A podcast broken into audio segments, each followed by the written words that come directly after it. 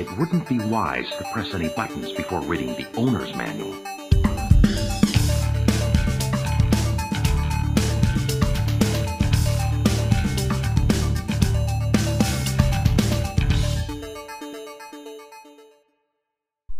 Moin Daniel. Moin Olli. Und hallo auch wieder an unsere Zuhörer und Zuhörerinnen. Danke, dass ihr wieder eingeschaltet habt. Daniel, kennst du das Sams? Durchaus. Es hat ganz viele rote Punkte im Gesicht. Ja. Und hast du zufällig auch den vierten Teil der Serie Ein Sams für Martin Taschenbier gelesen? Nein, leider nicht. Also musst du mich einmal abholen, würde ich sagen. Okay, also da geht es um den Sohn von dem Protagonisten aus den ersten Teilen, der halt jetzt Martin Taschenbier heißt und dann eben auch mit dem Sams eine, ein Abenteuer erlebt. Und ebenfalls dieser Martin Taschenbier, das ist halt ein, ein Teenager, würde ich mal sagen. Und der hat einen besten Freund, den Roland Steffenhagen. Und der Roland Steffenhagen ist ein PC-Spieler. Und rat mal, was sein Lieblingsspiel ist. Commander Keen. Richtig, wie kommst du nur darauf? Ach, ich weiß, eventuell haben wir damit auch ein bisschen Zeit verbracht die letzten paar Tage. Ich möchte mal eine kleine Stelle daraus vorlesen äh, aus dem Buch. Also Martin kommt Roland besuchen und Roland begrüßt ihn mit Ich habe Commander Keen auf eine fliegende Plattform gestellt, als du geklingelt hast. Da kann ihn kein Roboter angreifen, während ich dir die Tür aufmache. das erinnert mich doch ein bisschen ans Spiel tatsächlich, ja. Wir wollen heute über Commander Keen sprechen, im Speziellen die Episode 1, Marooned on Mars. Das wurde am 14. Dezember 1990 released und zwar als Shareware-Version. Was wirklich erstaunlich ist, weil das ist, glaube ich, mal Wissen zum Weitergeben, dass es so früh schon eine Shareware-Variante sozusagen von einer bestimmten Software gab. Und das ist ja wirklich so, dass man einen Teil, so wie es jetzt hat, kostenlos nutzen kann und die Erweiterung kostenpflichtig bestellen muss. Man hat sozusagen das Grundspiel verfügbar, aber Erweiterung und so ist es ja bei Commander Keen insbesondere, dass dann die Story weitergeführt wird. Die muss man dann wirklich kostenpflichtig erwerben. Insgesamt besteht diese Commander Keen-Reihe aus so ein bisschen je nach Zählung aus sechs oder sieben Teilen. Wobei von der ersten Trilogie der erste Teil kostenlos ist, also Episode 1, die wir jetzt auch gespielt haben, und von der zweiten Trilogie dann also sozusagen auch wieder die erste Episode, also Episode 4 insgesamt in der Durchnummerierung. Die sind beide kostenlos zu erwerben und wie der Name Shareware schon andeutet, man kann sie auch einfach anderen Leuten geben, ohne Probleme. Und das ist, wie sich das Spiel halt verbreitet hat.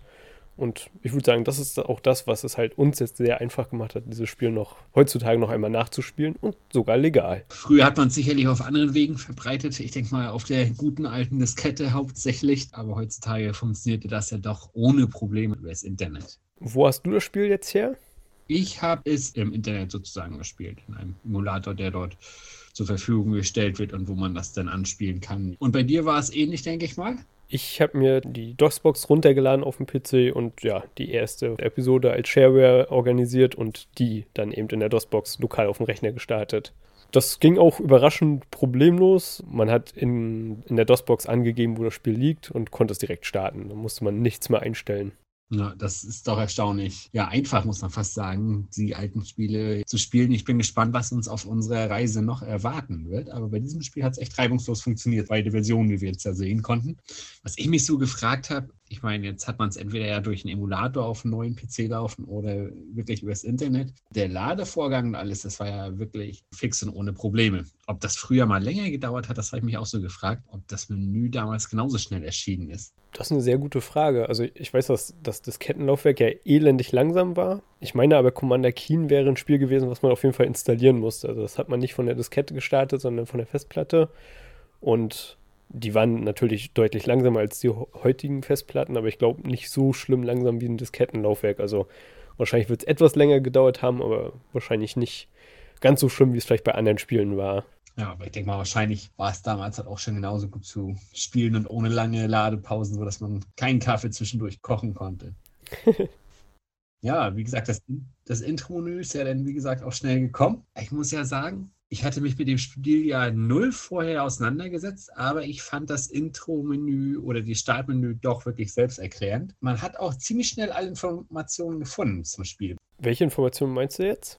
Jump and Run war ja irgendwo klar, dass man in dem Genre irgendwie wahrscheinlich die Pfeiltasten bräuchte und noch irgendwelche Specials hat. Aber das Menü war doch ziemlich selbsterklärend und dass man doch ziemlich schnell eine Hilfefunktion auch gefunden hatte, die irgendwie in die Oberfläche gepackt war. Also nicht zentral in das Hauptmenü gebaut, sondern wirklich Press F1 for Help. Und da war dann doch eine ziemlich ausführliche Anleitung für dieses Spiel, was mich fast überrascht hat. Ich erinnere mich an ja, ein paar doch fast leere Boxen in letzter Zeit, wo man nicht mehr die Tastenbeschreibung bei hatte. Und ich fand das echt gut gemacht, wie die Entwickler hier die Anleitung für das Spiel mitgeliefert haben. Alles erklärt, jeden Gegenstand, den man finden konnte, jede Tastenkombination und auch was das jeweilige Gerät macht und was so ein bisschen das Ziel ist hinter dem Spiel. Von daher war der Einstieg doch relativ leicht gemacht, wenn man diese Hilfefunktion tatsächlich genutzt hat und ja völlig unwissend an das Spiel rangeht. Hast du denn mit der Hilfe angefangen oder hast du erstmal das Spiel gestartet?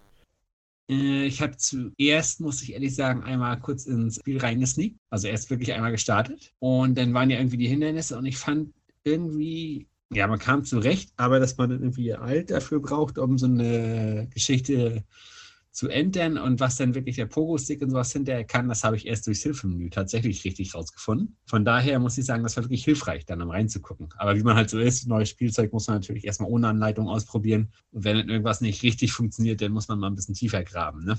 Ja, mich hat das tatsächlich auch gewundert. Ich habe das Spiel direkt gestartet, also bin wirklich ins Spiel reingegangen und ich dachte erstmal, hä, ist das gar kein Jump'n'Run? Weil man startet ja mit einer Draufsicht. Das wird ja. irgendwie die, die Mondkarte genannt. Und in dieser Draufsicht macht man nichts, außer sich vorzubewegen. Also man springt nicht, man kann nicht schießen, man kann keine Extras einsammeln. Und mein, meine Spielerfahrung war auch ziemlich schnell zu Ende. Man, man, genau. sieht dann, man sieht ein Raumschiff, damit kann man nichts machen. Man läuft dann weiter, sieht dann irgendwie so ein, ein Objekt, was irgendwie vielleicht eine Stadt sein soll. Und da kommt man nicht durch. Und ich wusste genau. nicht, was ich da machen muss. Und ich bin das so gewohnt aus heutigen Spielen, dass wenn du irgendwie, also wenn du sowas machst, dass du irgendwo endest und dann eine bestimmte Taste drücken musst, dass es eingeblendet wird. Das hätte dir einmal wirklich sagt, drücke bitte diese Taste, um jetzt diese Stadt zu betreten. Und es kommt nicht und ich kam auch nicht auf die Idee, irgendwie ein paar Tasten auszuprobieren. Da musste ich dann tatsächlich in die Anleitung reingehen. Das Lustige dabei ist, ich weiß nicht, ob das ein dummer Zufall war oder ob ich das jetzt wirklich gewollt hatte. Ich hatte auch kurz mal in Episode 4 reingeschaut oder auszusehen mit Episode 4 angefangen, vielmehr gesagt. Da war es nämlich tatsächlich noch Space, um so eine Sache zu ändern. Und wenn man irgendwo vorsteht und wie gesagt, Space immer so als Sprungtaste in Erinnerung hat, habe ich zuerst gedacht, ich muss da irgendwie rüberspringen. Und ich glaube, in Episode 4, wenn ich mich recht erinnere, war es so ein kleines Gartentor. Und ich dachte, ja gut, lass mich mal rüberspringen. Und plötzlich das ähm, Innenleben betreten und wir waren in einem ja, klassischen Jump-and-Run-View sozusagen. Aber das hat bei ja, Episode 1 leider null geholfen, weil da war es wirklich die Alt-Taste, unter welchem Leben nicht drauf gekommen, weil ich glaube, dass man die mal nutzt, das ist äußerst selten. Und es war gut zu finden im Hilfemenü auf jeden Fall, was man wo machen muss. So ging es mir tatsächlich auch. Aber wo du es gerade angesprochen hast, wirklich, man startet ja das Spiel oder ist im Level und man weiß ja überhaupt nicht, wo man ist. Das fand ich eigentlich auch noch ganz lustig, weil so richtig schlüssig wird die Story auch wirklich erst am Ende tatsächlich. Weil irgendwie war mir vorher nicht klar, dass man auf dem Mars war, obwohl man natürlich drauf kommen können, rote Landschaft und alles. Aber dass er das Raumschiff dann irgendwie zusammengebaut hat aus ein paar Haushaltsgegenständen und wie er heißt und alles Mögliche, das erschließt ein, naja, doch wirklich erst zum Schluss. Oder, da gibt es nämlich einen anderen lustigen Punkt im Hauptmenü, der Story heißt, der ihn wahrscheinlich auch viel, ja, sagen wir mal, Wissen vorab weggenommen hätte, wenn man es äh, vorher einmal durchgelesen hätte tatsächlich. Aber das ist auch echt erstaunlich, dass die Story nicht sozusagen Pflichtbestandteil vom Spiel ist, sondern dass sie in, über einen extra Menüpunkt aufzurufen ist und dass man das Spiel wirklich starten kann, ohne von der Story auch nur ein Fitzelchen mitzubekommen, zumindest initial. Das ist auch sehr unüblich in heutiger Zeit. Ja, wollen wir mal kurz die Story beschreiben?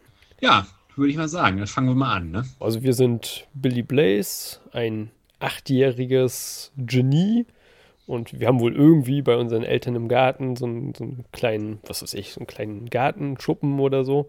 Und das ist wohl unser Labor, in dem wir uns eine Rakete gebaut haben. Und zwar so aus alten Suppendosen und äh, ich glaube irgendwie Gummibändern und Plastikröhren. Alles, was er so irgendwie im Haus gefunden hat. Übrigens, weißt du auch, wie das Ding hieß, die Rakete? Das stand nämlich auch in der Story beschrieben ganz zu Beginn. Die hat einen Namen? Das Ding hat wirklich einen Namen. Das Ding, wie du sagst, ja aus Dosen zusammengebaut und deswegen heißt es Bean with Bacon Mega Rocket. Ach, cool. also da auch richtig viel, ich sag mal, Fantasie und äh, Herzblut reingelegt in diese, in diese Beschreibung überhaupt oder für die Story. Ein Teil fehlt noch, wenn, wenn seine Eltern irgendwie Date Night haben und der Babysitter einschläft, geht Billy nämlich in sein Labor sozusagen, setzt sich den Footballhelm von seinem Bruder auf und wird zu Commander Keen. Was machen wir denn jetzt eigentlich auf dem Mars? irgendwie, die Story gibt nicht so wirklich her, was wir auf dem Mars tatsächlich machen. Also ich glaube, da stand einfach so, er wollte den Mars erkunden, weil er es halt kann. Ja.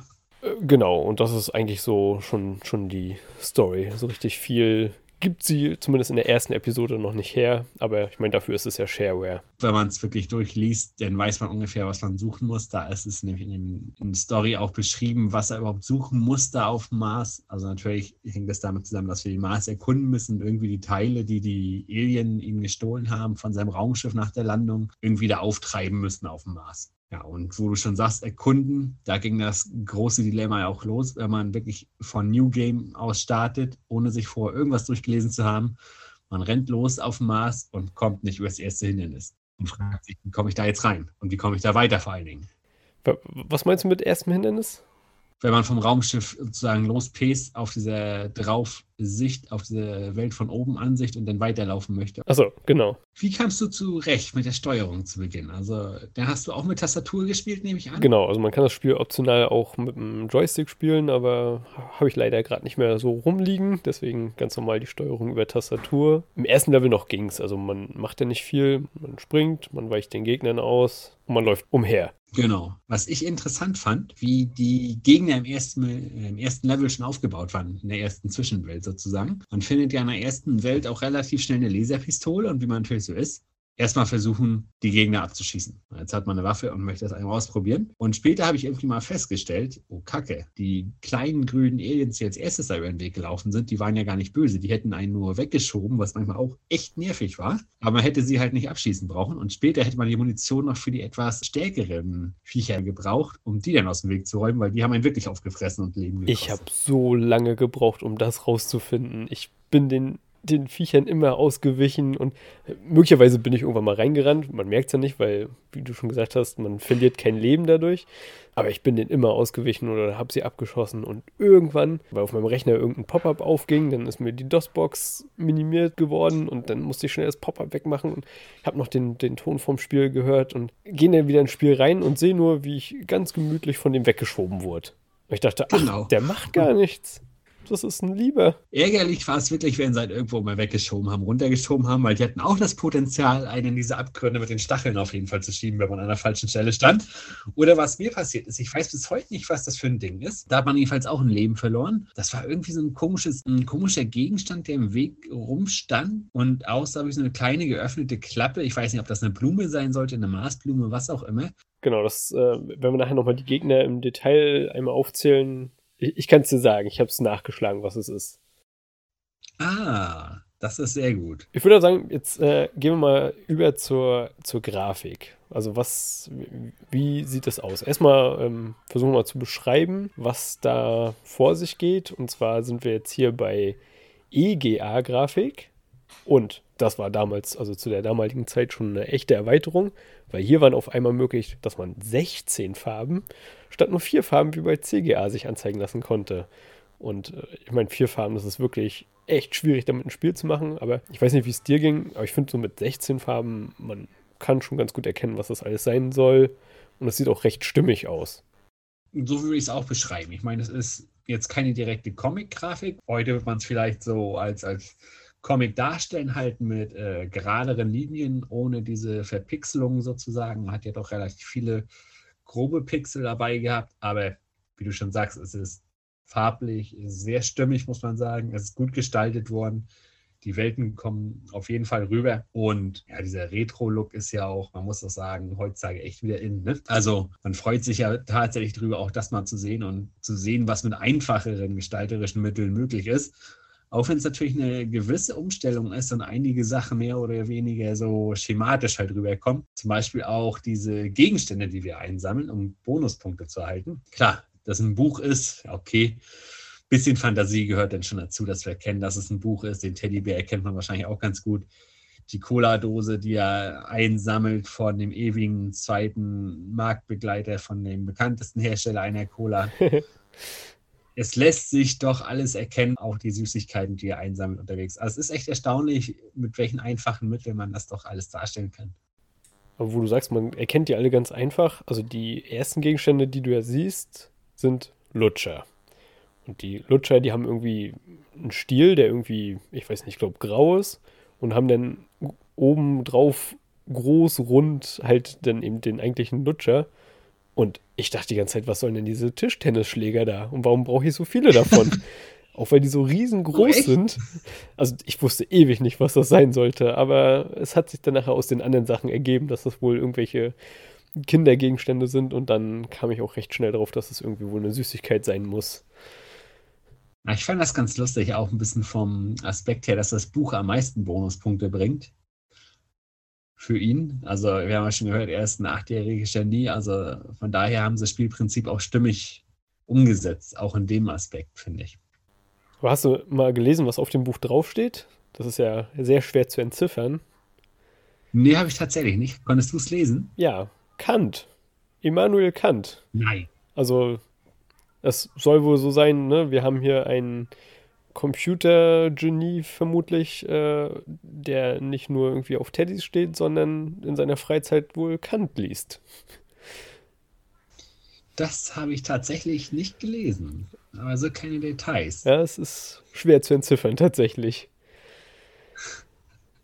Genau, jetzt habe ich ja letztes Mal in unserem Videospiel-Auswahl, in unserer Videospiel-Auswahl-Folge so ganz groß angekündigt, dass man zu Commander Keen ähm, neben dem Spiel noch was sagen kann, und zwar zur Bedeutung des Spiels. Und das ist, da, da muss man sich mal vorstellen, wir sind jetzt hier in einer Zeit, wo der PC noch nicht wirklich eine dominierende Videospielplattform ist, sondern äh, die Hauptspiele, also die schönen Spiele zu der Zeit, äh, nach dem Erfinden waren auf irgendwelchen Konsolen.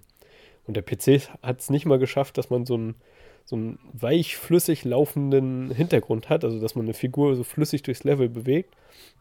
So, es war zu der Zeit so, dass Jump'n'Run-Spiele immer so abgelaufen sind, man ist von links nach rechts gelaufen und wenn man rechts den Bildschirm erreicht hat, ist das Bild einmal kurz ausgeblendet und dann war der nächste Level da.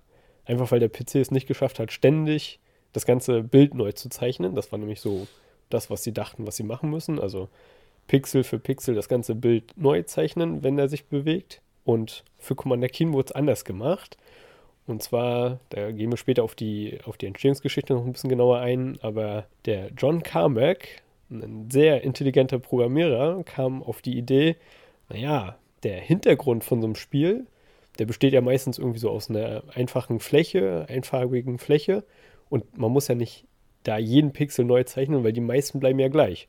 Der Hintergrund scrollt zwar sozusagen, aber die Farbe von den einzelnen Punkten ändert sich ja nicht unbedingt, weil der Hintergrund ziemlich viel Fläche einnimmt. Also hat er sich eine Technologie überlegt, Adaptive Tile Refresh, bei der sich die Engine nur anguckt, welche Pixel sich wirklich verändern und nur diese Bereiche werden auch tatsächlich neu gezeichnet. Und voilà, er hat die erste Engine geschrieben, die es schafft, auf dem PC dieses weiche Scrollen zu ermöglichen, was zu der Zeit eigentlich den Konsolen vorbehalten war. Was für ein cooler Typ. Das ist echt genial, wie er sich das überlegt hat und was auch mal wieder ein bisschen zeigt, was man überhaupt mit cleverer ja, Architektur erreichen genau, kann. Genau, und das leitet eine wirkliche Schwemme von coolen neuen Algorithmen ein. Viele tatsächlich von dem John Carmack, die alle so ein bisschen in diese Richtung gehen. Hey, lass uns doch mal gucken, was wir wirklich äh, berechnen müssen. Und dadurch ermöglichen wir halt mit schlechterer Hardware eben trotzdem die gleichen Effekte, wie es die Konsolen, die spezialisierten Konsolen schaffen. Das ist ja auch ein Prinzip, was am Ende ja immer weiter in der Computerspieleindustrie angewendet wurde. Ja, Genau, also die Grundidee davon hat sich auf jeden Fall durchgesetzt und wird in vielen verschiedenen Ausprägungen auch in Engines heute noch so gemacht. Also eben dieses, ne, gucken, was brauchen wir wirklich, ne? Wenn wir irgendwelche 3D-Objekte rendern, die aber halb versteckt sind, dann müssen wir halt nur eine Hälfte sozusagen rendern, um mal ein so ein ja. ziemlich plattes Beispiel zu nennen. Ich würde sagen, zur Grafik haben wir jetzt erstmal genug gesagt. Das kann man sich, denke ich mal, jetzt ungefähr vorstellen. Also wie gesagt, aus heutiger Sicht. Es ist gut gealtert, würde ich sagen. Genau. gut gealtert beschreibt es auch wie ein guter Wein. Dann kommen wir mal zu einem Thema, wo ich so ein bisschen anders drüber denke. Und zwar der Sound. Willst du da mal beschreiben, wie sich das anhört? Es klingt noch nicht wie 90er, finde ich, wo man vielleicht, wenn man an 90er denkt, noch ein bisschen was anderes erwartet, sondern typisch wie die 80er Jahre Spiel halt klingen muss. Es sind irgendwelche, also man kann es eigentlich gar nicht richtig beschreiben, finde ich, irgendwelche Pieptöne, wenn er irgendwas macht und wenn Commander Keen durch die Gegend läuft, dann so ein Klack, Klack, Klack, Klack, Klack, die ganze Zeit eigentlich nur. Und ja, das Schießen so ein typisches, oh, ich kann das wirklich gar nicht nachmachen. Ich weiß gar nicht, wie man diese Töne damals erzeugt haben muss. Wir können die mal einmal kurz einspielen, dass sich auch der Zuhörer und die Zuhörerin das vorstellen kann.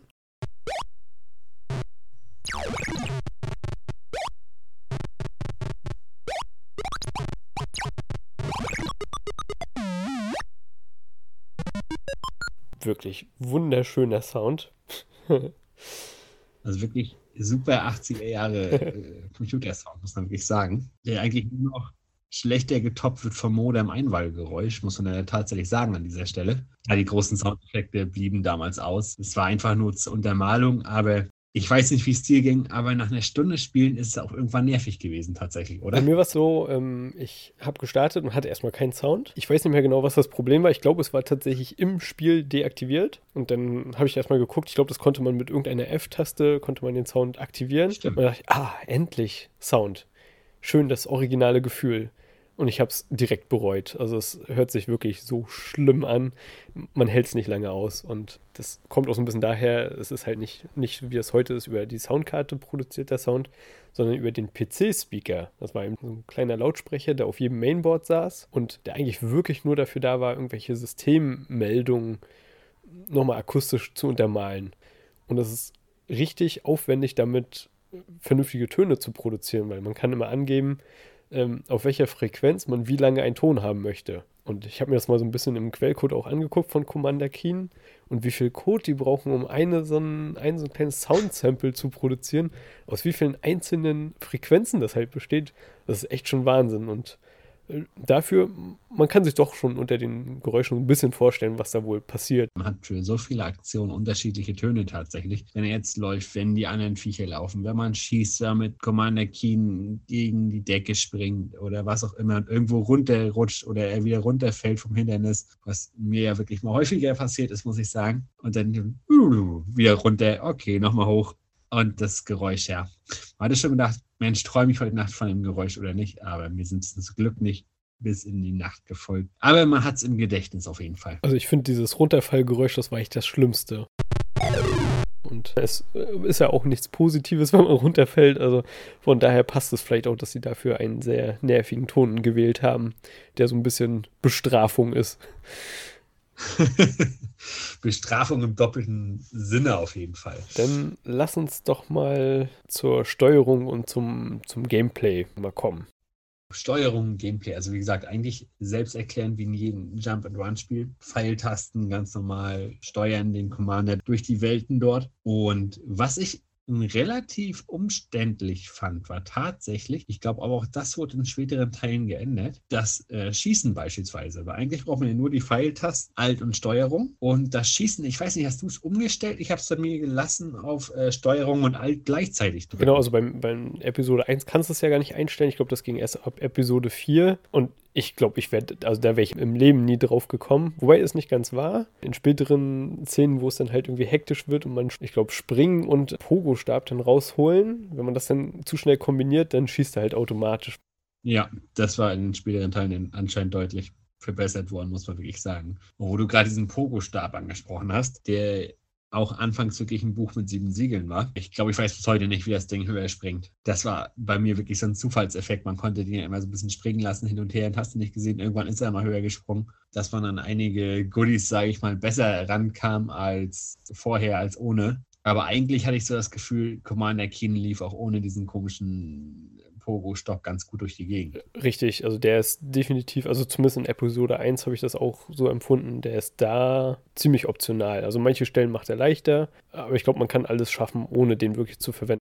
Ja, höchstens, wenn man wirklich noch in den letzten Bonus irgendwo reinkommen möchte. Ich glaube, dafür ist er echt hilfreich teilweise. Aber da muss ich sagen, ich bin da auch nicht so lernfähig in der Steuerung gewesen, dass ich den ja die ganze Zeit voll unter Kontrolle gehabt hätte. Und manchmal war es auch wirklich ärgerlich, wenn man wirklich so ein blödes Hindernis hatte. Überhaupt diesen einzelnen nächsten Block, mir ist ein Level dann in Erinnerung geblieben, wo man einfach nur rein musste, um ein paar Bonuspunkte zu sammeln oder reingehen konnte, besser gesagt. Und oben so eine Art Wann mit Feuer gefüllt waren und man davon Quadrat zu Quadrat springen musste und man da irgendwie auf dieses scheiß Quadrat kommen muss. Und da habe ich gedacht, oh nee, das, also so eine Level, das war ja überhaupt nichts für mich, muss ich sagen.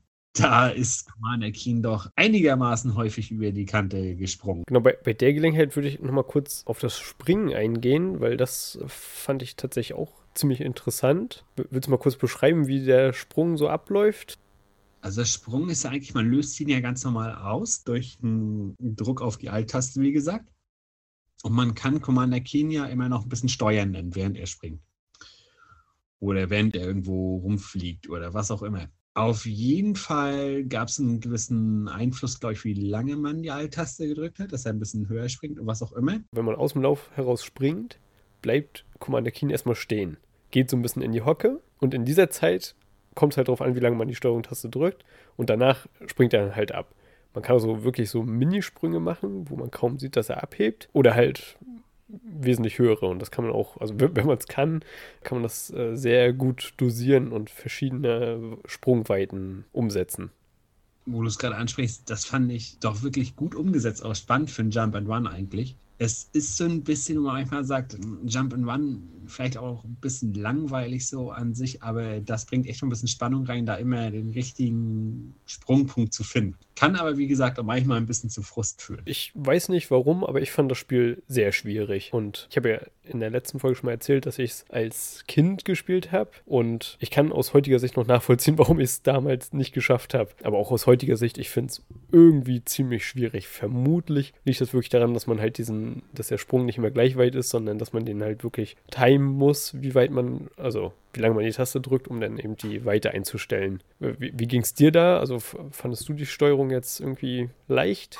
Nee, absolut nicht. Wie gesagt, das hat angefangen damit, die richtigen Tasten zu finden, ohne Anleitung, dass man doch mal reinluschern musste, für was denn wirklich da ist. Und ich habe heute vergessen, dass Steuerung der eigentliche Sprung war und der komische Pogostab mit Alt vorkam. Das hat mich so geprägt anscheinend, dass ich das mal gleich verwechselt habe.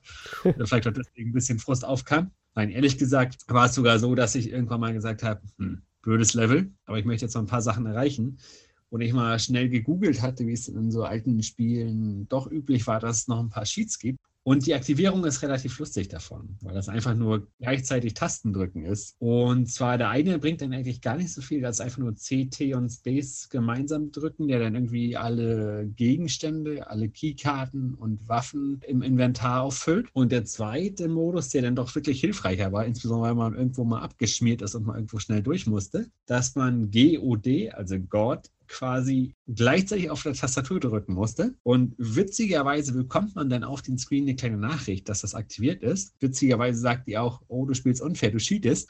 Ach. auch daran haben sie gedacht. Witzigerweise ging es auf meiner Tastatur nicht zu aktivieren, also GOD gemeinsam zu drücken, aber auf der Lab-Tastatur ging es und dann war der Gott-Modus an und man konnte mal durch ein paar Level so laufen, ohne dass man von den zumindest Lebewesen auf dem Mars aufgefressen worden ist oder durch diese komischen, undefinierten Dinge, die du mir sicherlich irgendwann erklären wirst. Ja. Aber witzigerweise musste man die Hindernisse noch überwinden, also Flammen oder die Stacheln in den Abgründen, die sind nach wie vor sein Todesurteil gewesen. Okay, interessant. Also trotz Gottmode kann man sich nicht alles erlauben. Gab tatsächlich ein paar Showstopper. Du hattest mir ja schon im Vorgespräch sozusagen gebeichtet, dass du cheaten musstest. Und äh, ich habe dann, nachdem ich das erfahren habe, habe ich mal recherchiert. Und zwar gibt es einen, einen Hint-Cheat. Und auf diesem Hint-Cheat sind tatsächlich auch die Sheets verzeichnet. Und da reden sie auch noch von einem Sheet, den du über die oder den du auf der Mars-Map auswählst. Und zwar, wie du eine Stadt komplett überspringen kannst. Da finde ich ganz nett, da steht, If you want to bypass an overly difficult city, chant the words Next time I will try harder and press Shift Tab while you walk through the city. du sollst nochmal sagen, nächstes Mal gebe ich mir mehr Mühe, aber du kommst dann durch das Level durch sehr schön. Man merkt so richtig, dass sie zwar Sheets eingebaut haben, aber doch irgendwie gefühlt so eine, vielleicht nicht unbedingt eine Meinung dazu haben, aber doch dem Spieler so ein bisschen ein schlechtes Gewissen einreden wollen. Auch das finde ich eigentlich ein lustiges Kapitel, auch mal betrachtet, auf andere und spätere Spiele, wo man tatsächlich solche Sachen mal mit betrachten sollte, weil auch in Cheats haben sich doch viele andere Entwickler auch irgendwie ein bisschen verewigt mit lustigen Nachrichten und wie es halt hier auch zu sein scheint. Ist auf jeden Fall witzig. Jetzt kommen wir so ein bisschen zum Endteil des Spiels. Wie hast du denn den letzten Gegner besiegt? Oh Gott, oh Gott, das weiß ich gar nicht mehr, ehrlich gesagt. Wie hast du es gemacht? War das schon der Moment, wo ich den Sheet anhatte? Das kann gut sein. Ich fand die Struktur doch der Gegner relativ logisch am Ende aufgebaut. Wie gesagt, bis auf, dass man irgendwie am Anfang angefangen hat, auf die kleinen grünen Wesen zu schießen, man dachte, oh, die muss man auch gleich umnieten, die bringen ihn um, aber die machen ja noch gar nichts. Lustig fand ich, dass die nächste Evolutionsstufe von den kleinen grünen Biestern irgendwie wieder große Zähne hatte und es erinnert mich an eine Stelle, wenn man da zu schnell war, da hat sich einer von denen in so einem Rohr versteckt und man ist in dem Rohr quasi gestorben. Aber ja. ein bisschen gewartet hatte, da hat man gesehen, aha, da springt er erstmal raus. Und dann konnte man ihn entweder dann überspringen oder was auch immer. Und was mich ein bisschen überrascht hatte, wo wir schon mal im Thema sind, es gab ja, wobei das auch wieder in Anleitung stand, man muss sagen, eigentlich stand alles in der Anleitung, das haben sie, wie gesagt, gut gemacht, dass man gegen die Roboter, glaube ich, gar nicht ankam mit seiner Laserwaffe. Und es gab auch noch so ein anderes blaues Monster, wo man auch nicht wirklich ankam, die man irgendwie mal überspringen musste tatsächlich. Also im passenden Moment irgendwie vorbeihuschen und dann das Ziel erreichen. Wir können mal die Gegner einmal kurz beschreiben. Genau. Also die haben sogar tatsächlich Namen. Ich weiß gar nicht mehr, woher ich die habe. Ich glaube, die standen nicht in der Anleitung, aber ich meine, ich hätte die auf einer offiziellen Commander Keen-Seite gefunden. Und zwar dieser liebe Alien, der nichts tut. Der heißt einfach Jorb. Wenn man den mal versuchen würde zu beschreiben, also seine Farbe ist grün, der hat zwei wirklich sehr kurze Beine, dann ist da sowas wie ein Körper angedeutet. Auf dem Körper sitzt direkt der Mund und dann hat er ja so einen so einen langen Hals oder so einen Fühler wie bei so einer Schnecke, wo dann halt das Auge drauf sitzt. Also wenn man das jetzt so beschreibt, das ist, wie sich halt ein Kind wahrscheinlich ein Alien vorstellen würde. Genau, denn der, also der nächstgrößere nach dem Jorb ist dann der Garg, also sehr kreative Namen. Ich weiß nicht, ob das für irgendwas steht oder irgendein Wortwitz ist, aber der ist auch grün, hat jetzt aber irgendwie einen größeren Mund und auch wirklich ein paar Zähne so angedeutet und hat halt zwei so eine Fühler, auf denen die Augen sind. Und der ist jetzt nicht mehr lieb, sondern der tötet einen, wenn man ihn berührt. Aber er ist relativ einfach zu besiegen, ein Schuss und der ist halt platt und man muss auch trotzdem ziemlich schnell reagieren. Ja. Dann gibt es noch zwei verschiedene Arten von Robotern. Ja, der eine kann schießen, der andere kann nicht schießen. Die machen aber, ich glaube, die machen beide nichts. Ne? Ich glaube, die kannst du beide berühren. Die schieben dich halt nur irgendwo runter. Genau, du meinst aber auch gleichzeitig diesen einen kleinen Grauen, der immer durch die Gegend läuft, ne? Genau, der nennt sich wohl Butler Robot. Bei dem hüpft immer der Hut so auf und ab. Genau. Und schließlich gibt es noch die Vorticon und da fällt es mir echt schwer zu beschreiben, was das ist. Also ich dachte früher immer, also als Kind, immer abwechselnd, ist ein Drache oder ist es ein Hund? Also ich weiß nicht, irgendwie erinnert mich der Kopf so ein bisschen daran. Ich weiß nicht, hast du damit irgendwas assoziiert? Nee, auch so wie du sagst, eigentlich lässt er sich äh, gar nicht so richtig beschreiben, oder? Es ist ein ganz, ganz merkwürdiges Ding. Also er ist auf jeden Fall so ein bisschen von der, von der Struktur her eher wie ein Hund, der Männchen macht wahrscheinlich. Ne? Also ja. Kann man sich von den Eels noch so am besten vorstellen, dass es sowas auf der Erde geben könnte. An sich, die Haut von dem ist türkis. Und der hat aber irgendwie so einen Overall einen blauen Anzug, aus dem dann halt Kopf, Hände und eben Füße rausgucken und die sind dann halt türkis. Was ich auch ein bisschen lustig finde, weil wir auf dem Mars sind, man wahrscheinlich gedacht hätte, die Marsmännchen, die müssen ja grün sein, die ihm da begegnen. Aber der Vortikon scheint ja wirklich der Hauptbewohner dort zu sein. Vermutlich, also ist jetzt mal so meine Vermutung, wollten die ein bisschen angeben mit ihren 16 Farben. Können ja nicht alle grün sein dann. Genau, irgendwas muss man ein bisschen Abwechslung reinbringen, ne? Also du hast das ja schon angemerkt, den kann man irgendwie mit Schüssen nicht, nicht äh, besiegen. Das dachte ich auch. Jetzt habe ich heute was gelesen, was ich leider nicht ausprobiert habe. Angeblich braucht man vier Schuss, um den zu besiegen. Ah, okay. Aber wenn man sich das mal im Spiel anguckt, ist es sehr schwer, das überhaupt zu schaffen, weil der Ja. läuft auf einen zu sofort, wenn er in Reichweite kommt.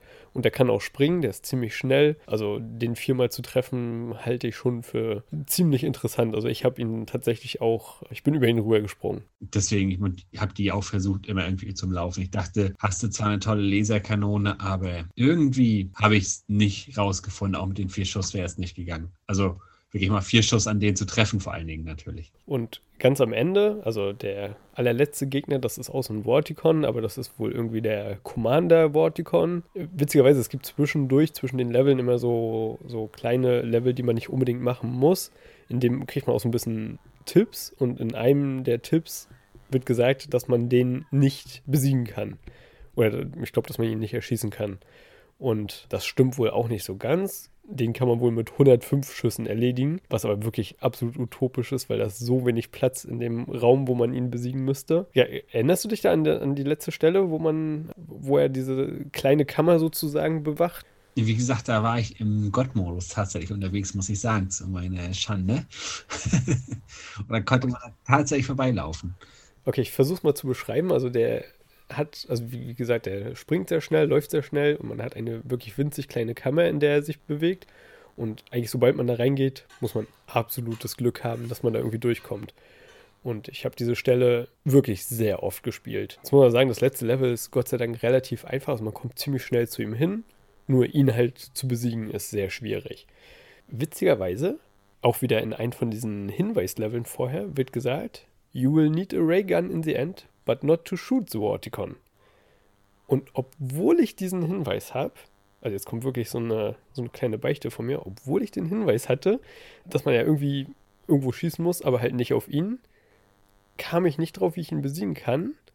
Und ich habe es dann doch irgendwann geschafft. Ich bin in diese kleine Kammer rein und hatte wirklich echt Glück und konnte dann irgendwie unter ihm durchlaufen, als er gerade hochgesprungen ist.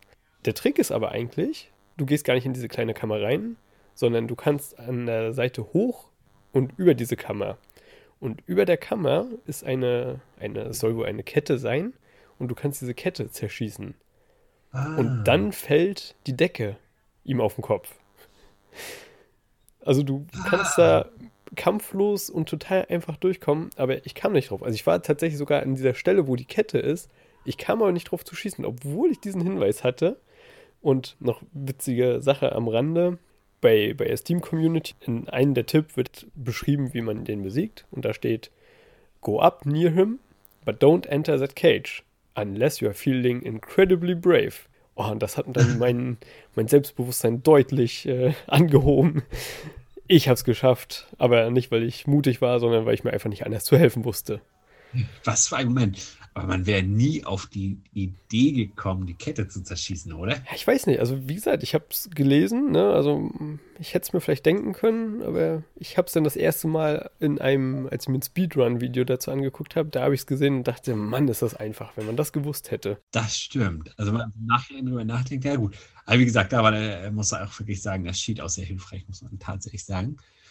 Was ich noch lustig finde, ist dies aufgefallen von dem Design her. Natürlich von den äh, Levels her, dass man ja wirklich auf dem roten Master und auf den kalten Ebenen auch in Eisleveln war. Das fand ich doch sehr gut gemacht auch.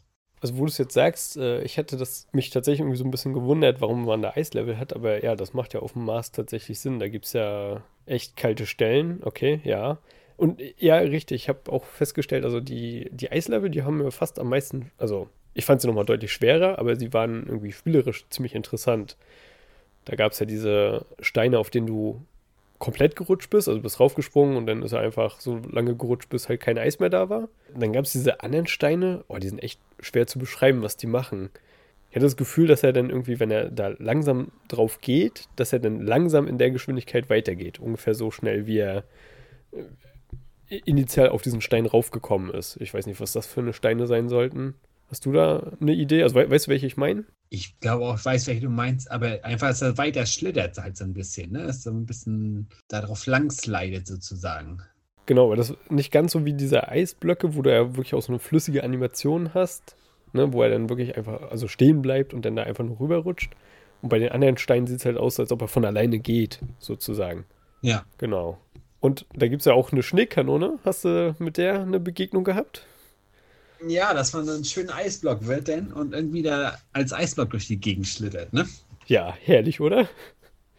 Ganz super. Also auch das stellt einem anfangs äh, Sachen, die man eigentlich nicht, die ich zumindest auch nicht erwartet habe. Hast du solche Effekte erwartet am Anfang im Spiel? Nee, also ich dachte wirklich, das zieht sich im Prinzip so wie das erste Level durch und wird einfach nur schwieriger, aber da war dann ja hinten raus doch ziemlich viel Abwechslung. Ja, was ich auch überraschend fand, obwohl das hat sich ja am Anfang so ein bisschen abgezeichnet, nicht so, dass man es so kennt, so Jump and Run mäßig, man kann nur auf einer Ebene laufen, sondern dass es so Steine gab, wo man auf verschiedenen Leveln laufen konnte sozusagen. Also wo man raufgesprungen ist und dann auch wieder nicht nach ganz oben musste oder auf so eine Zwischenebene konnte. Das hat mich ein bisschen überrascht, muss ich sagen. Genauso wie nachher in den Endleveln, dass irgendwelche Wände oder Teile da durchlässig waren, die aber nicht so wirklich erkennbar waren als Rohre. Auf die Idee muss man auch erstmal kommen in dem Spiel tatsächlich. Ja, da waren dann tatsächlich noch einige Überraschungen zum Ende hin. Ich weiß gar nicht, wie man, oder es war auch teilweise wirklich, wo man überlegen musste, wo ich dachte, ja, früher würde ich, wie du es schon einmal gesagt hast, sagen, okay, daher ist es halt, oder deswegen war es auch teilweise so anspruchsvoll tatsächlich, ne? Ja, es gibt verschiedene Arten, die es halt nochmal interessant gemacht haben und das Leveldesign gehört definitiv dazu und vor allen Dingen diese kleinen Fallen, mit denen man eben nicht unbedingt rechnet, die man dann wirklich einmal ausprobiert, bis man merkt, okay, es gibt jetzt hier Steine, durch die ich durchfallen kann. Ja. Jetzt haben wir noch einen Gegnertyp vergessen, ne, den, der sich nicht bewegt sozusagen. Der nennt sich Klapper, Klepper. Und es soll eine Muschel sein, die einfach die ganze Zeit auf und zu klappt. Ah. Die wohl aber scharf ist und irgendwo stand, äh, sie schneidet ihn in zwei Hälften. Man sieht das natürlich nicht. Äh, die Animation ist immer, dass er dann irgendwie sieht so ein bisschen aus, als ob er ertrinkt, als ob er irgendwie in der Landschaft einfach verschwindet. Ja. Aber ich bin so oft in die reingelaufen, reingefallen, reingesprungen, wurde reingeschoben. Also ich habe fast das Gefühl, dass die mich am meisten platt gemacht haben. Ja, so war es nämlich auch. Ja, nämlich, wie gesagt, das ging am Anfang gleich los wo die irgendwie standen, wo die Deckenhöhe doch relativ gering war und man darüber springen wollte und den Sprung einfach nicht geschafft hat. Oder man mit zu viel Ambition angegangen ist und dann weitergelaufen ist und den zweiten Sprung nicht rechtzeitig gesetzt hat. Also da gab es so viele Geschichten, dass die einen getötet haben. Das war echt erstaunlich. Ja. Ging mir tatsächlich echt genauso. So, jetzt ähm, versuchen wir noch kurz das Ziel des Spiels. Also das hätte man jetzt natürlich auch eigentlich am Anfang zur Story packen können. Aber ich habe das Gefühl, dass es zwei Ziele gibt. Und ähm, willst du mal beschreiben, was das, was sozusagen das Hauptziel ist? Also, wie gesagt, das Hauptziel ist ja auch in der Anleitung beschrieben. Er muss irgendwie vom Mars wieder nach Hause kommen. Und da er irgendwie auf dem Mars gelandet ist, wurden von seinem Raumschiff vier Teile geklaut. Das war zum einen eine Autobatterie, die er braucht, ein Joystick, den er braucht, ein Staubsauger und ein Fläschchen mit einer Flüssigkeit drin. Ohne die kann er nicht wieder zurückfliegen. Und die muss man halt irgendwie in diesen verschiedenen Städten der Vorticons auftreiben. Genau, das ist das eine. Und das andere, jetzt bin ich mal gespannt, was du sagst. Ich, wollte noch kurz zu den Gegenständen sagen, genau, also den Joystick. Ähm, in der Anleitung Anleitung, meine ich, oder in einer der Anleitungen wird auch beschrieben, dass der Joystick, der gehört eigentlich unserem Bruder, ist für ja. die manuelle Steuerung zuständig. Die Autobatterie ist aus dem Auto von unserer Mutter, ist für die Inbetriebnahme aller elektrischen Geräte an Bord zuständig. Der Staubsauger, der ist für den Ionenantrieb, wurde aber dafür sehr stark modifiziert. Und äh, dieses Fläschchen, das ist Everclear, musste ich auch mal nachgucken, was das ist. Das ist einfach so ein purer Trinkalkohol in den USA. Ja. Also es ist, hört sich nicht nach einem Genussgetränk an. Man kann ihn aber trinken und wird vermutlich auch irgendwie so zu Reinigungszwecken genutzt. Und der ist eben halt äh, der Antrieb für das Schiff. In der Anleitung drin steht, dass es aus Vaters Likörregal stammt. Genau. Genau, also man versucht eben diese vier Teile zu, wieder zu bekommen, um dann eben nach Hause zu fliegen. Genau, das ist eben das eine Ziel. Wenn man das macht, ist man, je, je nachdem wie gut man in dem Spiel ist, mal schneller oder mal langsamer durch. Ich habe so um die vier Stunden gebraucht, um das zu erreichen, aufgeteilt auf mehrere Sessions. Wie gesagt, nur so konzentriert darauf, dass ich diese Teile halt bekomme. Aber als anderes Ziel sehe ich die Highscore-Jagd. Ja, stimmt. Also man bekommt halt für diese Gegenstände, die wir schon mal aufgezählt haben, also die äh, nicht die vier Hauptgegenstände, die man bekommen muss, sondern für diese Bonusgegenstände wie den Lutscher und das Buch und sowas, dafür bekommt man Punkte. Und das ist jetzt meine Frage an dich. Hat dich das motiviert? Ehrlich gesagt nicht. Ich fand es am Ende Ja, man klar, man, wenn man irgendwie da was in der Ecke findet, ein Buch oder ein Teddybär irgendwo sieht, da versucht man da schon hinzuspringen. Es gab auch eine Stelle, ich weiß nicht, ob du dich an die erinnerst, da hätte man wahrscheinlich irgendwo, aber das war ziemlich zu Beginn, eine Öffnung in der Wand finden müssen, um überhaupt da ranzukommen. Da war so ein riesen Stapel Lutscher, ich bin da nie rangekommen. Und in dem Endgegner-Level war ja dann wirklich diese Öffnung in der Wand. Und ich vermute auch, dass es vorne auch diese Öffnung irgendwo gegeben haben muss. Aber das wusste man zu dem Zeitpunkt des Spiels einfach noch gar nicht. Aber klar, vom Motivationsaspekt her, vielleicht war es früher eine andere Zeit, dass man sagte, man hat es jetzt einmal durchgespielt, hat 100.000 Punkte. Beim nächsten Mal möchte ich 105.000 Punkte machen. Aber ich muss sagen, mich hat es ehrlich gesagt nicht so motiviert, nachher alles noch einzusammeln, sondern wirklich mehr die Suche nach den Gegenständen, die man wirklich braucht, um da wegzufliegen. Und vor allen Dingen bleibt eine Frage im Raum. Hast du irgendwie realisiert, dass man dafür extra Leben oder irgendwas bekommen hat? Genau, das habe ich tatsächlich auch gesehen und ich glaube auch, das habe ich glaube ich auch in der Anleitung gelesen. Ne? Alle 20.000 Punkte kriegst du ein extra Leben. Aber das ist so ein bisschen meine, meine Hauptkritik an diesem ganzen System. Man läuft durchs Level, man sammelt Gegenstände ein, um Leben zu bekommen. Allerdings sind diese Gegenstände nicht auf dem Hauptweg, sondern man muss dafür Umwege in Kauf nehmen, man muss an schweren Stellen vorbeigehen. Das heißt, man riskiert halt Spieleleben, nur um neue Spieleleben zu bekommen. Und das hat mich wirklich nicht motiviert. Da habe ich dann irgendwann festgestellt, die Rechnung geht nicht auf. Ne? Man verliert mehr Leben auf der Suche nach diesen Punktegegenständen, als man da wirklich rauskriegt. Ja, zumal diese, ich sende sie jetzt mal Bonuslevel, wo die Punkte halt lagen, teilweise auch echt schwierig waren, da überall hinzuhüpfen und da nicht drauf zu gehen bei dem Einsammeln. Wir sind noch aus einer Zeit, wo man irgendwie so diese Arcade-Games, wo es wirklich nur um Highscore-Jagd ging, man die noch sehr präsent hat und dass die auch noch so ein bisschen die grundlegende Spielarchitektur beschrieben haben. Auf der anderen Seite wollten sie aber mit Commander Keen eine Story erzählen und ich glaube, das ist irgendwie, weiß nicht, habe ich das Gefühl, das ist keine gute Kombination. Also zumindest mich hat es nicht so wirklich motiviert und wie ich jetzt raushöre, dich ja auch nicht. Also schön, dass ich da nicht allein bin mit dem Gefühl. Nee, da habe ich, ich habe auch zuerst überlegt, ich dachte mir so, Mensch, jetzt ist hier wirklich, sind so Stellen, da stirbt man von so einer, wie ich jetzt erfahren habe, dass eine Muschel sein sollte, da stirbt man an einer Muschel irgendwie einen gnadenlosen Tod, die einen da irgendwie halbiert. Und dachte mir so, wie kann ich denn das Leben jetzt wieder auffüllen? Und man ist ja irgendwie noch so ein bisschen im Super Mario-Modus und überlegt jetzt, wo finde ich den nächsten Pilz, der Leben wieder auffüllt. Und das durch diese Punkte zu machen, ist, fand ich, wie du schon sagst. Und die Bücher lagen auch echt immer in der letzten Ecke, das muss man dazu sagen. Naja, klar. Da, daran hat man aber auch gut gemerkt, dass sie am meisten wert ja. sind. Okay, genau, so. Dann jetzt mal als kleine Vorwarnung an den oder diejenige, die es vielleicht noch spielen wollen. Jetzt kommt gleich ein Spoiler. Ich werde das versuchen auch in, also wenn man unsere Podcast über so einen Podcast-Catcher hört, äh, da entsprechend zu markieren, dass man diese Stelle überspringen kann. Ansonsten hört es euch gerne an. Also Daniel, wenn man alle vier Gegenstände gefunden hat, was passiert dann?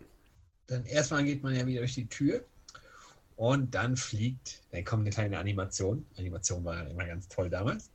Und man sieht, wie das Raumschiff zurückfliegt. Vom Mars Richtung Erde.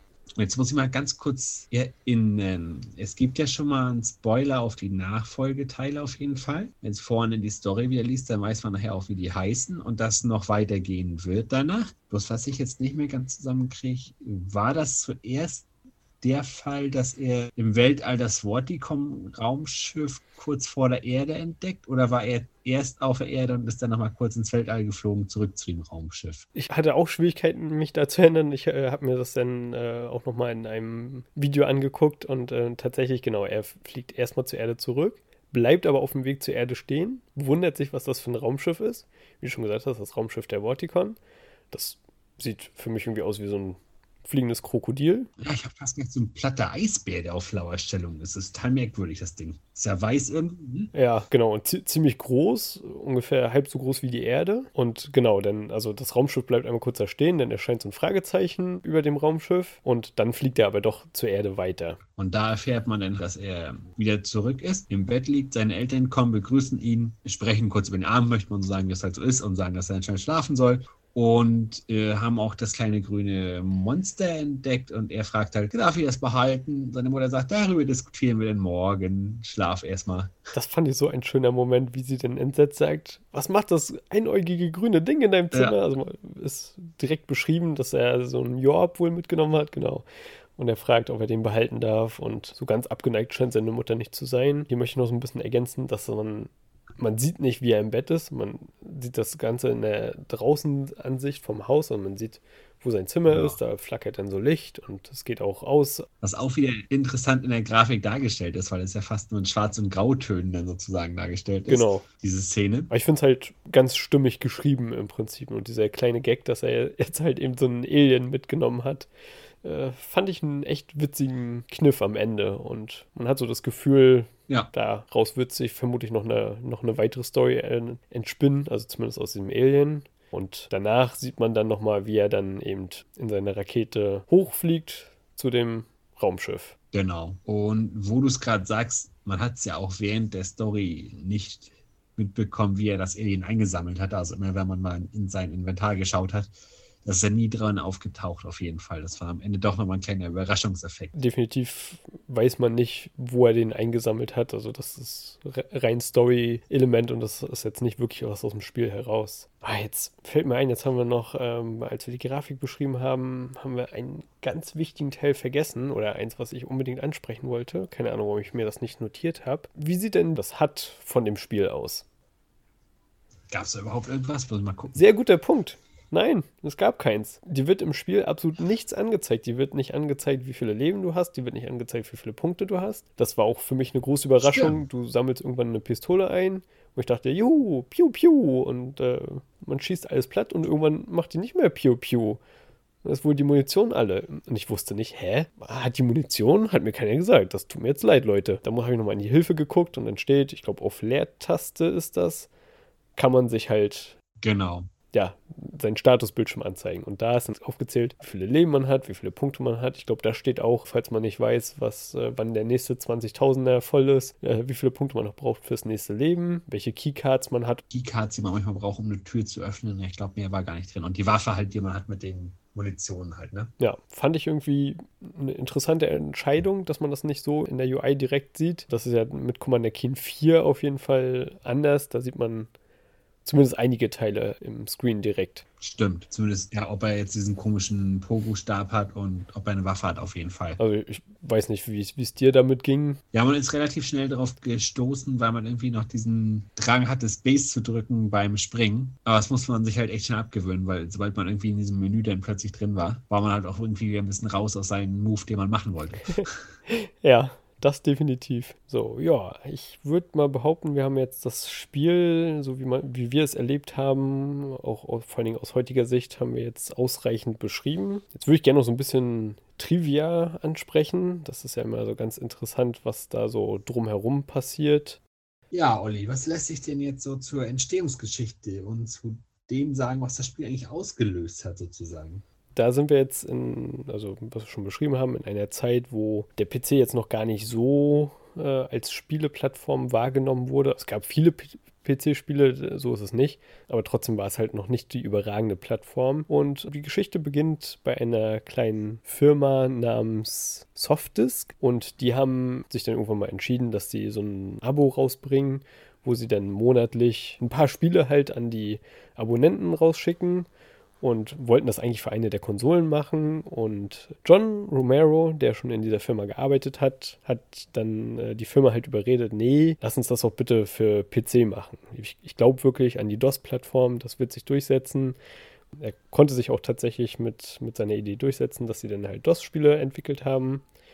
Und ja, dann hat er da so vor sich hin programmiert. Und die Spiele, die er so gemacht hat, die haben dann John Carmacks Interesse geweckt, dass er da unbedingt auch hin wollte. Und wie gesagt, John Carmack ist ein echtes Programmiergenie, der konnte die Firma dann auch kurze Zeit später von sich überzeugen und hat da dann eben auch angefangen. Und also hatten wir die beiden Johns, die dann da eben programmiert haben. Und noch eine weitere wichtige Person, die zu der Zeit in der Firma war, war Tom Hall. Der war wohl in einer anderen Abteilung und sollte auch eigentlich mit den beiden Johns nichts zu tun haben kann sich heute keiner mehr so ganz erklären, warum das so war. Vielleicht sollte er die Programmierer nicht ablenken, wie auch immer, der war eher so in der Design-Ecke aufgehoben. Und John Carmack hat dann irgendwann die Engine für Commander Keen entwickelt. Zu der Zeit aber noch nicht als Engine für Commander Keen, sondern wirklich nur so als Take-Demo, dass man es auf dem PC doch schafft, einen, einen weich scrollenden Plattformer eben zu erschaffen. Und diese Demo, die hat er dann dem Tom Hall gezeigt und der Tom Hall hat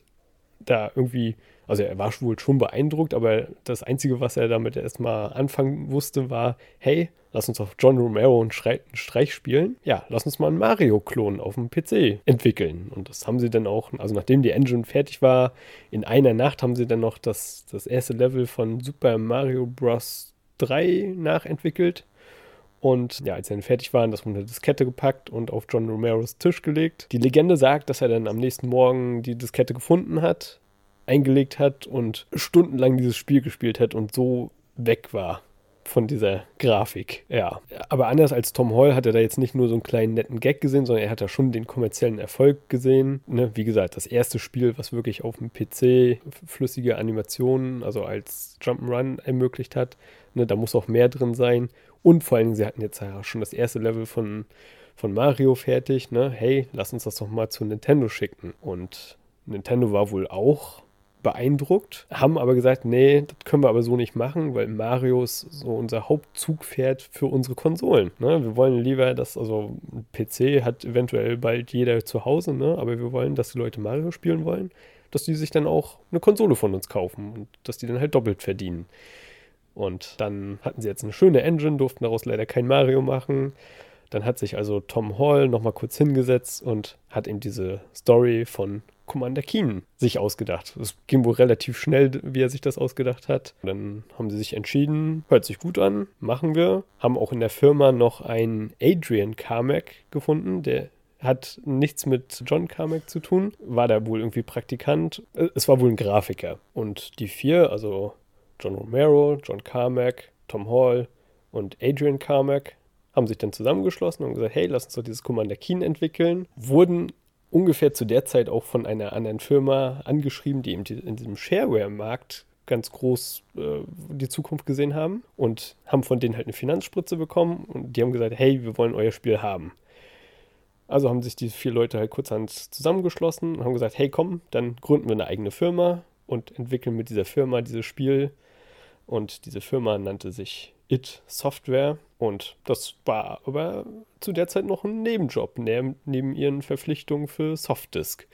Also das waren so richtige Nerds, die dann am Wochenende und nach Feierabend halt ihr Spiel programmiert haben. Und, wie man sagen muss, sehr erfolgreich. Also was man so aus dieser Story echt mitnehmen muss, ist, es hätte ein Mario werden können. Wenn sie es gewollt hätten. ja, genau, also wenn Nintendo es gewollt hätte. Aber vermutlich, ich glaube, da wäre so viel anders gelaufen in der Geschichte, dann äh, wären sie, hätten sie vermutlich keine eigene Firma gegründet. Vermutlich hätten sie das dann mit Softdisk noch durchgezogen. Also, es ist vermutlich gut, dass es so gekommen ist, wie es gekommen ist. Und jetzt muss ich mal sagen, ich habe mit dem John Romero E-Mails geschrieben und jetzt kommt was, was seiner Meinung nach keiner weiß und das ist das kann man jetzt wirklich mal nutzen, wenn man so auf der Party die Leute beeindrucken möchte und ne, die kennen vielleicht die Story von Commander Keen, also die Entwicklungsstory und alle sagen dir, ja, ja, Tom Hall hat sich das mit Commander Keen ausgedacht. Ja, stimmt nur teilweise. Die Hauptstory, also diese, dass, dass es um ein kleines Computergenie geht, ist von John Carmack. Richtig faszinierend und liebe Hörer und Hörerinnen, nur ihr wisst das jetzt. Wir, kleiner exklusiver Kreis, vielleicht nicht ganz so spannend, aber ich finde es schon bezeichnend, dass sozusagen das Computergenie aus der Truppe halt auch die Idee hat, eigentlich da eine Story über ein Computergenie zu machen. Auf jeden Fall. Das ist echt erstaunlich. Genau, also jetzt könnte man noch ganz viel erzählen, was dann nach äh, Commander Keen kam, halt noch die anderen Teile und wie es dann mit It Software weiterging. Ähm, da kann man dann so ein bisschen festhalten. Irgendwann kam von It Software dann halt Doom raus, ein 3D-Shooter. Und die Engine von Doom wird intern bei It Software oder wurde bei It Software als It Tech One bezeichnet. Ne? Und ab da wurden sie dann durchnummeriert. Ja. Dann kam irgendwie Doom 2, glaube ich, war dann eben It Tech 2 und ja, was weiß ich, was dann nachher, nachher noch alles kam, Quake und solche Geschichten. Und die waren alle so durchnummeriert und auf einer etwas unbekannteren Videoplattform, ich werde das auch in den Show Notes verlinken, da hat äh, John Romero halt ein Video hochgeladen von seinen, von dieser Mario-Demo und in der Beschreibung hat er geschrieben, ja, ne, diese Nummerierung fängt halt mit Doom an, aber eigentlich müsste sie ja schon mit Commander Keen anfangen, weil schon da haben wir halt bahnbrechende neue Technologien entwickelt. Ähm, und er hat dann halt eine andere Nummerierung vorgeschlagen und auch das habe ich ihn in der E-Mail nochmal gefragt, ob er das wirklich so meint. Und er hat mir nochmal bestätigt, ja, er sieht es so, dass eigentlich die Nummerierung, wie gesagt, mit Commander Keen anfangen müsste und halt auch die 2D-Spiele mit einschließen müsste. Das wäre natürlich krass, wenn sie es so gemacht hätten.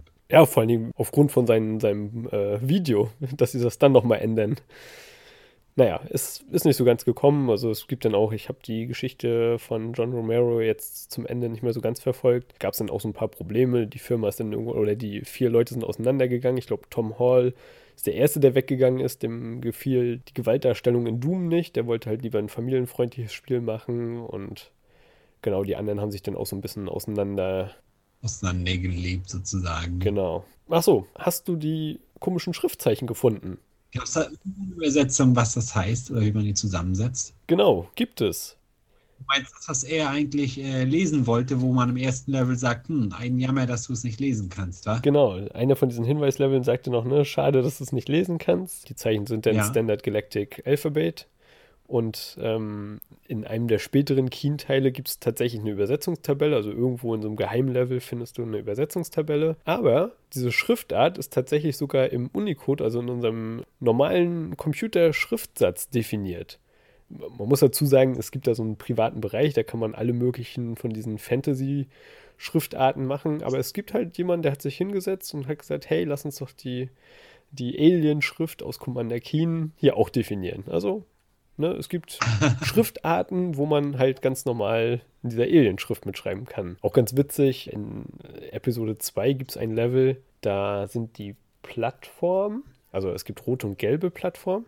Und ich glaube, wenn man sich nur Ja. die gelben Plattformen anguckt, dann ergeben die ein Wort in dieser Aliensprache und zwar F-U-C-L. Könnte man denken, ach, da hat er sich wohl äh, beim letzten Buchstaben so ein bisschen vertippt, aber die, dieser Witz ist wohl von Tom Hall und er hatte dann wohl doch so ein bisschen Muffensausen, da direkt so ein Schimpfwort reinzuschreiben, auch wenn das echt super versteckt ist. Und er hat sich dann halt für diesen, also das ist wohl in den USA so ein, so ein, so ein üblicher Kniff, dass man halt das K durch ein L ersetzt und äh, dann, wenn man es ausspricht, dann ist es halt Fackel und äh, man kann dann sagen, man hat es ja nicht so gemeint. Fand ich noch eine, fand ich noch eine witzige Anekdote. Auf jeden Fall sau witzig, dass man die tatsächlich findet. Ich habe das gerade mal nebenbei gegoogelt.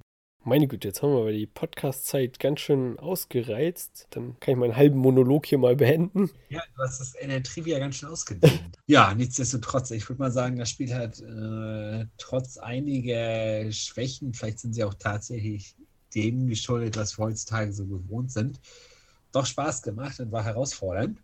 Ja, und vor allen Dingen, was ich richtig interessant finde, was da alles hintersteckt, obwohl es wirklich nur so ein kleines Minispiel ist und wie viele lustige Sachen da tatsächlich irgendwie eingebaut worden sind und wie viel Hintergrund eigentlich dahinter steckt.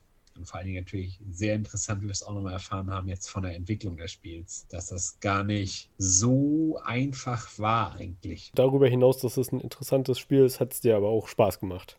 Definitiv. Zwar vom Spielen her, also ich glaube, richtig anfreunden werde ich mich nie mit so einem Jump-and-Run-Genre, es sei denn, man muss es noch irgendwie oder man kommt irgendwie mal rein mit den Tasten, was auch immer. Aber nichtsdestotrotz macht es immer wieder Spaß und ist eine nette Beschäftigung für nebenbei. Wie es auch wieder gezeigt hat, dieses alte Spiel, das kann man auch nochmal so in kleinen Teilen, sage ich mal, gut genießen. Das sind doch sehr positive Worte zum Abschluss. Dann möchte ich mich bei allen unseren Zuhörern und Zuhörerinnen bedanken fürs Zuhören und bis zum nächsten Mal. Bis zum nächsten Mal. Tschüss. Ciao.